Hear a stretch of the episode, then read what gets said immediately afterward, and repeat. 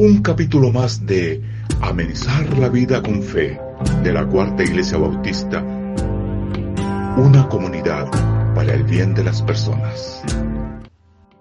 Hola, buen día. Hoy día ya es viernes 17. Saludo a todos, a todas, a los niños, a la comunidad, a la familia de fe que constituimos desde Vivaceta 3248. Mi texto está en Mateo 21, del 18 al 22, centrado básicamente en el texto que dice, si ustedes creen recibirán todo lo que piden en oración. Este es el texto más citado ¿eh?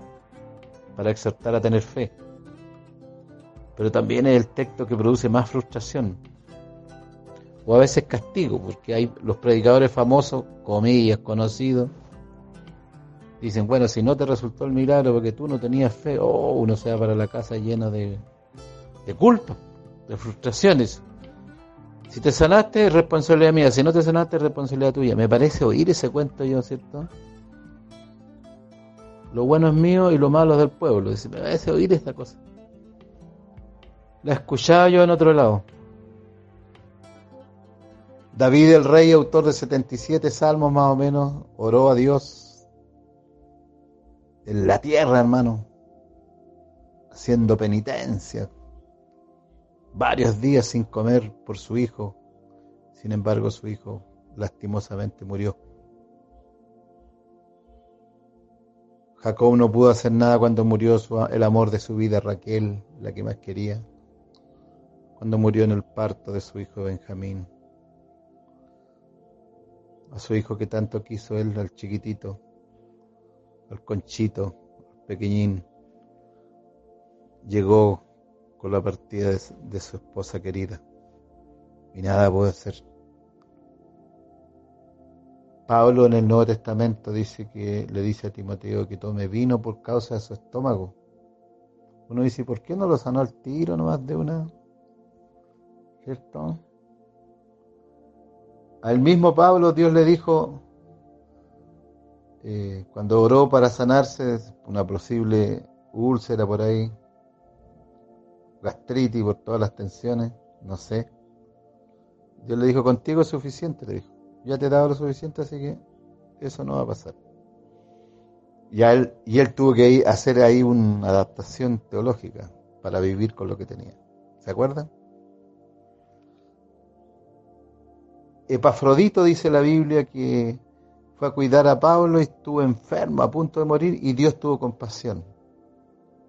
Pero los de Hebreo 11 que murieron en condiciones muy difíciles, terribles,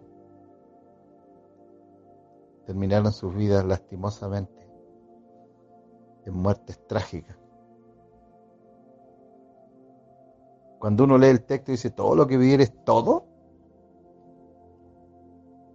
¿qué quiere decir Jesús ahí con todo lo que viviere?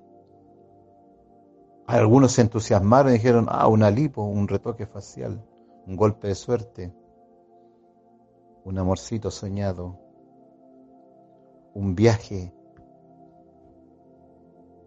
al Himalaya. Todo, ir contra el tiempo, viajar en el tiempo como en la serie Dark, la empecé a ver, pero se me, me aburrí, la dejé para mí paladar. Entonces cuando uno dice todo lo que pedir es todo, ¿qué está diciendo Jesús ahí? Tenemos que culparnos cuando no funcionan las cosas como queremos. Un discípulo humilde le dijo a Jesús, enséñanos a orar. Enséñanos a orar. Porque a veces uno se puede refugiar en la oración. Moisés estaba orando, orando, y Dios le dijo, no, no es hora de orar, le dijo, es hora de marchar, le dijo. Vamos caminando, Señor. Podría ser, ¿ah? Y ese discípulo humilde dijo, enséñanos a orar. A lo mejor ese discípulo humilde captó que a veces uno ora para salir de circunstancias adversas y después las mira en el tiempo y esas circunstancias eran una bendición disfrazada Una vez un predicador famoso, conocido, bueno en la Biblia, dijo, yo lo que más he aprendido, dijo, en mi vida, dijo, he crecido como persona, dijo, es cuando he pasado momentos difíciles. Debería aprender por la vida normal, dijo, pero soy tan porfiado, dijo, que a veces envuelto en una circunstancia adversa he tenido que crecer, dijo. Honesto el tipo, ¿ah? A lo mejor ese discípulo que le dijo, enséñanos a orar, captó que a veces uno ora por circunstancias, por situaciones que no corresponden, porque uno no sabe el presente, uno no sabe el mañana. Hay gente que dice a veces, Señor, quiero vivir 200 años, no sé, quiero morir linda, morir lindo. Pero la Biblia dice este cuerpo de humillación. Así dice, ¿eh? este cuerpo de humillación. Así que ser humilde no, porque este es un cuerpo de humillación. Así que cuando nosotros decimos, ¿qué quiere decir Pablo con todo lo que pidieron una nación creyendo lo recibiré? ¿Qué quiere decir exactamente? Algunos dicen que es una exhortación que nace de la higuera, ¿cierto? ¿Se acuerdan? Cuando la higuera se seca, el Señor Jesús le dice, la maldice, dice la, traducción. Los discípulos quedaron asombrados. Jesús le dice, y ahí Jesús lo exhorta, se dice, si tienes fe, todo lo que pidieres en oración. ¿Qué quiere decir Jesús aquí? ¿Todo es todo? Primero, es una exhortación hiperbólica. ¿Qué quiere decir la hipérbole? Es una exageración para animar a los discípulos. Es cuando el, niñito, al niñito le pregunta a la mamá, ¿me quieres? Y el niñito le dice, sí, mamá, todo el mundo. Es una forma grandilocuente para exhortar, para expresar lo que hay. Todo no es todo en términos literales, porque tú no puedes pedir algo que está en contra de la Biblia. ¿cierto? Señor, quiero ser egoísta, dice, dame egoísmo, porque me falta. No puedes pedir algo que está en contra de la escritura. Así que ya no es todo, sino sería todo lo que la escritura dice. No puedes pedir algo que sea egoísta, narciso, para exhibirte, vanidoso, ególatra. Señor, dame algo para que me vean los demás como estoy de victoriosa, de victorioso. Quiero que me miren como el que va al gimnasio y, aunque haga frío anda con polera de tira, muertos de frío, para exhibirse, mire lo que yo soy. Bueno, otros van al gimnasio por otras cosas, yo no estoy juzgando, estoy dando un ejemplo, que nadie se sienta perseguido por ir al gimnasio. Entonces, no es todo. Si fuera todo, dice, a veces uno puede pedir cosas que lastiman al prójimo y eso no, no, no corresponde, no es cristiano.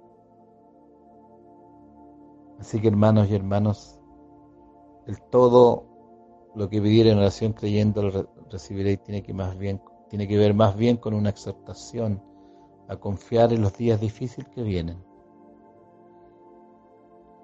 Porque era el segundo día que Jesús entraba a Jerusalén y las cosas se van a poner muy complicadas. Así que hermanas y hermanos, con esas palabras y con la señal de la higuera, el Señor Jesús quiso animar a sus seguidores para que en los momentos complicados no les faltara la fe. Así que, digámoslo así, todo lo que pidiereis creyendo, lo recibiréis, pero sujetos a la palabra. Yo puedo abrir mi corazón, hermanos y hermanas, decirle todo al Señor lo que quiero, lo que sueño, lo que siento, pero siempre hay que cerrar la oración, como dice la oración modelo. Señor, pero que se haga su voluntad. Siempre su voluntad y no la mía. Que Dios les bendiga, les animo a abrir el corazón con Dios, con todo lo que tenemos, pero cerrarlo siempre diciéndole que se haga tu voluntad, Señor. Bendiciones, cuídense mucho, no nos relajemos. Si estamos hasta aquí, sigamos haciendo lo que hemos hecho hasta este momento. Y el Señor nos dará fuerza para que así sea. Amén y amén. Gracias por permitirnos acompañarte. Como dice el apóstol, no dejando de conectarnos. Cuarta Iglesia Bautista de Santiago, una comunidad para el bien de las personas.